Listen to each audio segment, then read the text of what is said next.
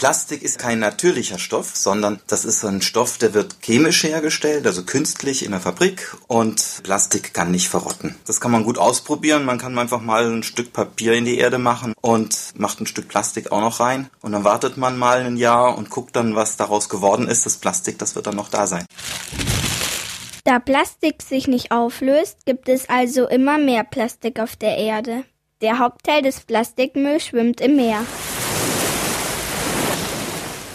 Da wird der Müll beispielsweise durch Winde hingeweht. Auf dem Meeresboden türmt sich der Plastikmüll dann zu riesigen Haufen. Die Meeresströmungen und die Winde, die wehen so oder die Strömung ist so, dass sich das alles dort ansammelt. Und dann ist das wie in einem Strudel, wo das Plastik dann nicht mehr rauskommt. Das ist wie wenn irgendwo so der Wind immer in so eine Ecke weht, dann sammelt sich dann auch der Müll in dieser Ecke. Und so ähnlich ist das bei den Meeren eben auch. Für Fische und andere Meerestiere sind diese Plastikberge sehr gefährlich. Sie können sich zum Beispiel in den Müll verfangen oder kleine Plastikteile verschlucken. Manche Plastikteilchen sind nämlich so klein, dass man sie mit dem Auge gar nicht sehen kann. Plastik steckt in vielen Produkten und man begegnet ihm auch dort, wo man ihn nicht vermutet, zum Beispiel beim Zähneputzen.